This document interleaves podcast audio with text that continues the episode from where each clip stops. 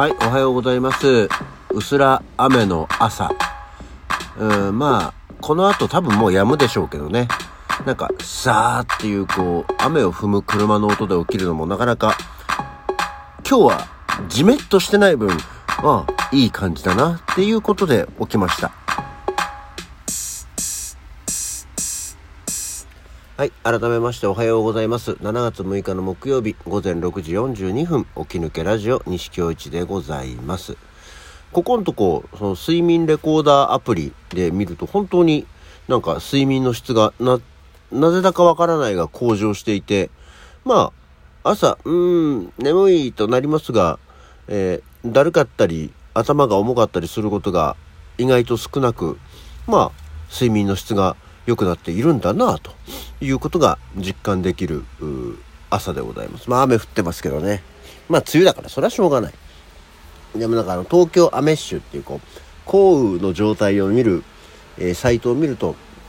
本当に一部だけなので、まあ、この後はそんなに雨は止むんだろうなっていうところなんでね通勤時間までにはどうにかなっといてほしいものだとその後降らない予報なのに傘持ってくのねちょっと嫌じゃんねっていうところではありますがはい。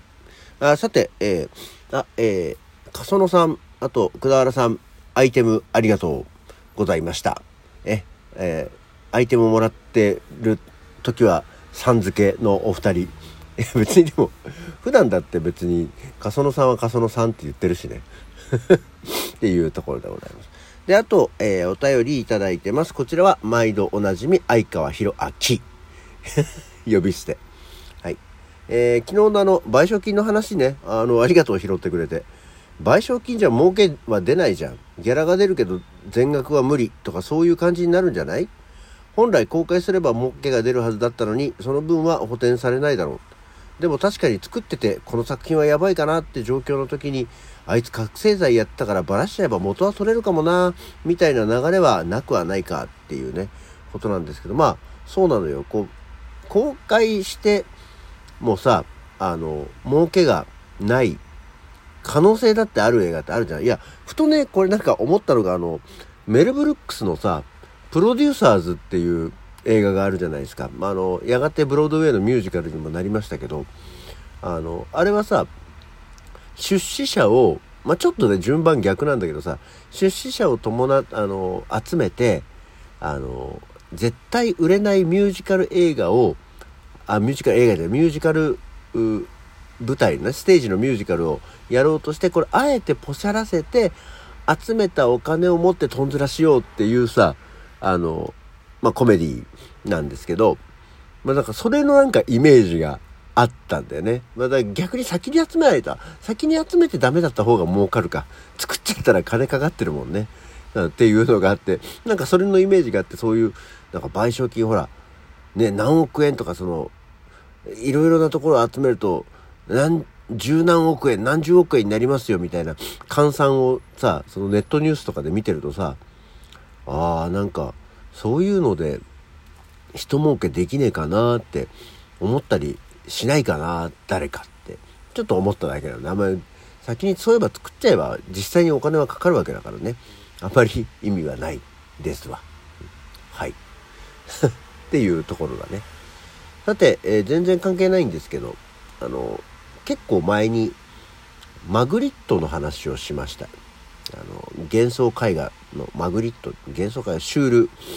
レアリズムなのかな。まあ、マグリットの話をしまして。で、その時に、ああ、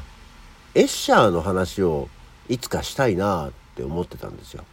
えー皆さんね、ご存知でしょうか？エッシャー。えーフルネームで言うと、マウリッツ・エッシャーと言います。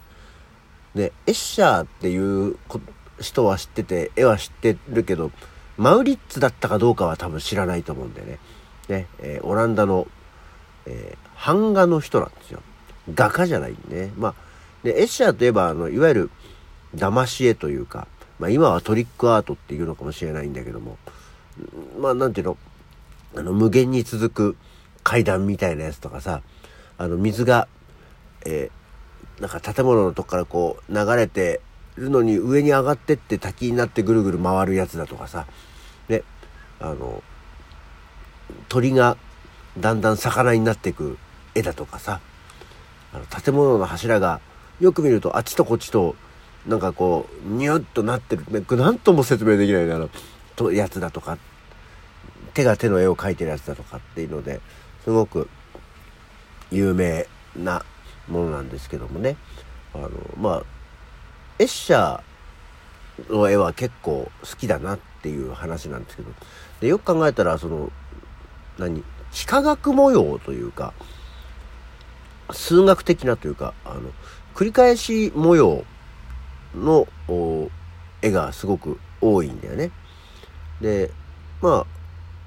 あなんでこういうのが好きになったかなっていうとどうやら多分その小学生私が小学生の時に遊びの博物館っていう展覧会があったんだよ。これなんか調べたらですね1979年に遊びの博物館広がる視覚世界っていう朝日新聞東京本社企画部っていうところでやってた展覧会があって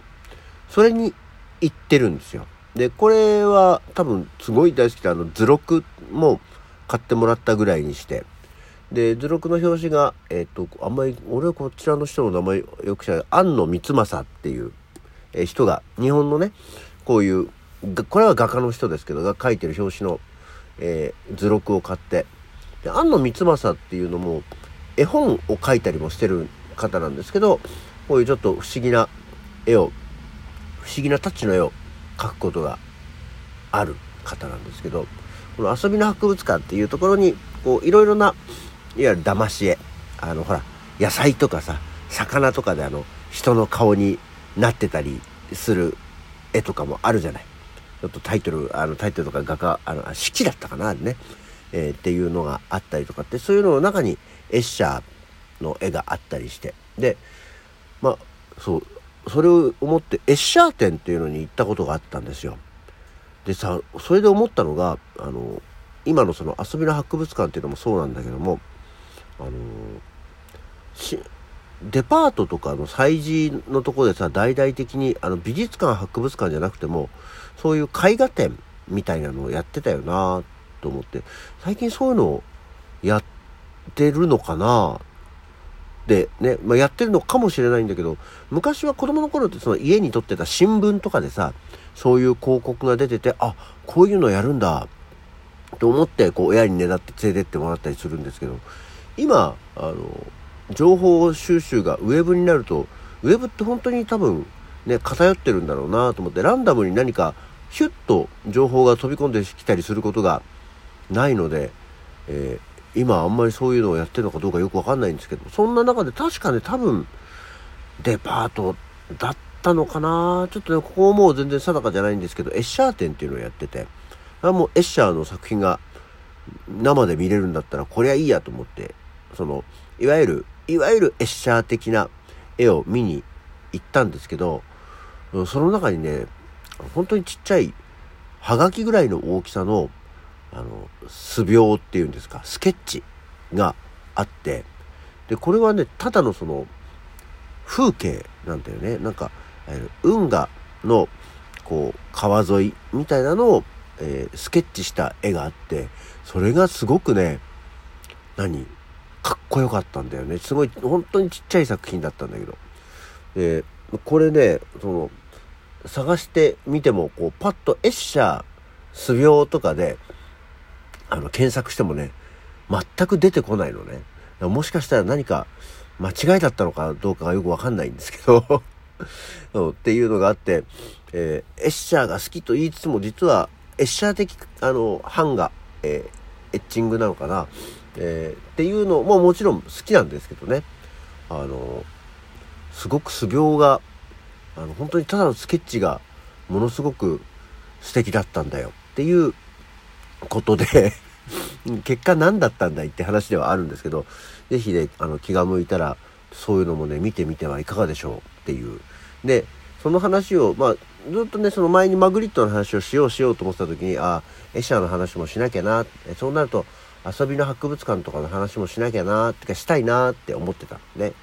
で、ウィキペディアを見たらなんとですね、エッシャーの誕生日が6月17日だったのね。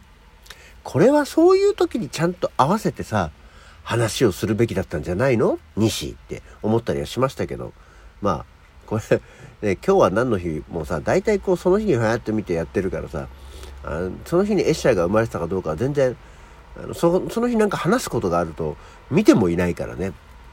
えー、ちょっとたまたまタイミングがずれちゃいましたけど、あの、オランダ、オランダにさ、そのエッシャーの美術館があるんだよね。これがなかなか行けはしないんですけど、オランダ、それのためだけにオランダ行くってのもなかなかすごいことになるかもしれませんけど、多分それはないな。うん。というので、ぜひね、えー、エッシャーの世界にも触れてみていただいて、ちょっとまたね、遊びの博物館は、その図録を多分家にあるので、探し出してきて、懐かしいものを見ながら、そんな話も、えー、やがてできる機会があればいいんじゃないかなと思っております。はい。というわけで、えー、ちょっとだけ時間が余ったので、今日は何の日今日はサラダ記念日ですよ。え、あの、この味がいいねと君が言ったから、7月6日はサラダ記念日のサラダ記念日。ね。出版とかじゃない。サラダ記念日そのものなんですって。っていうことだけお伝えした上で、今日の起き抜けラジオはこの辺で。それじゃあまた次回。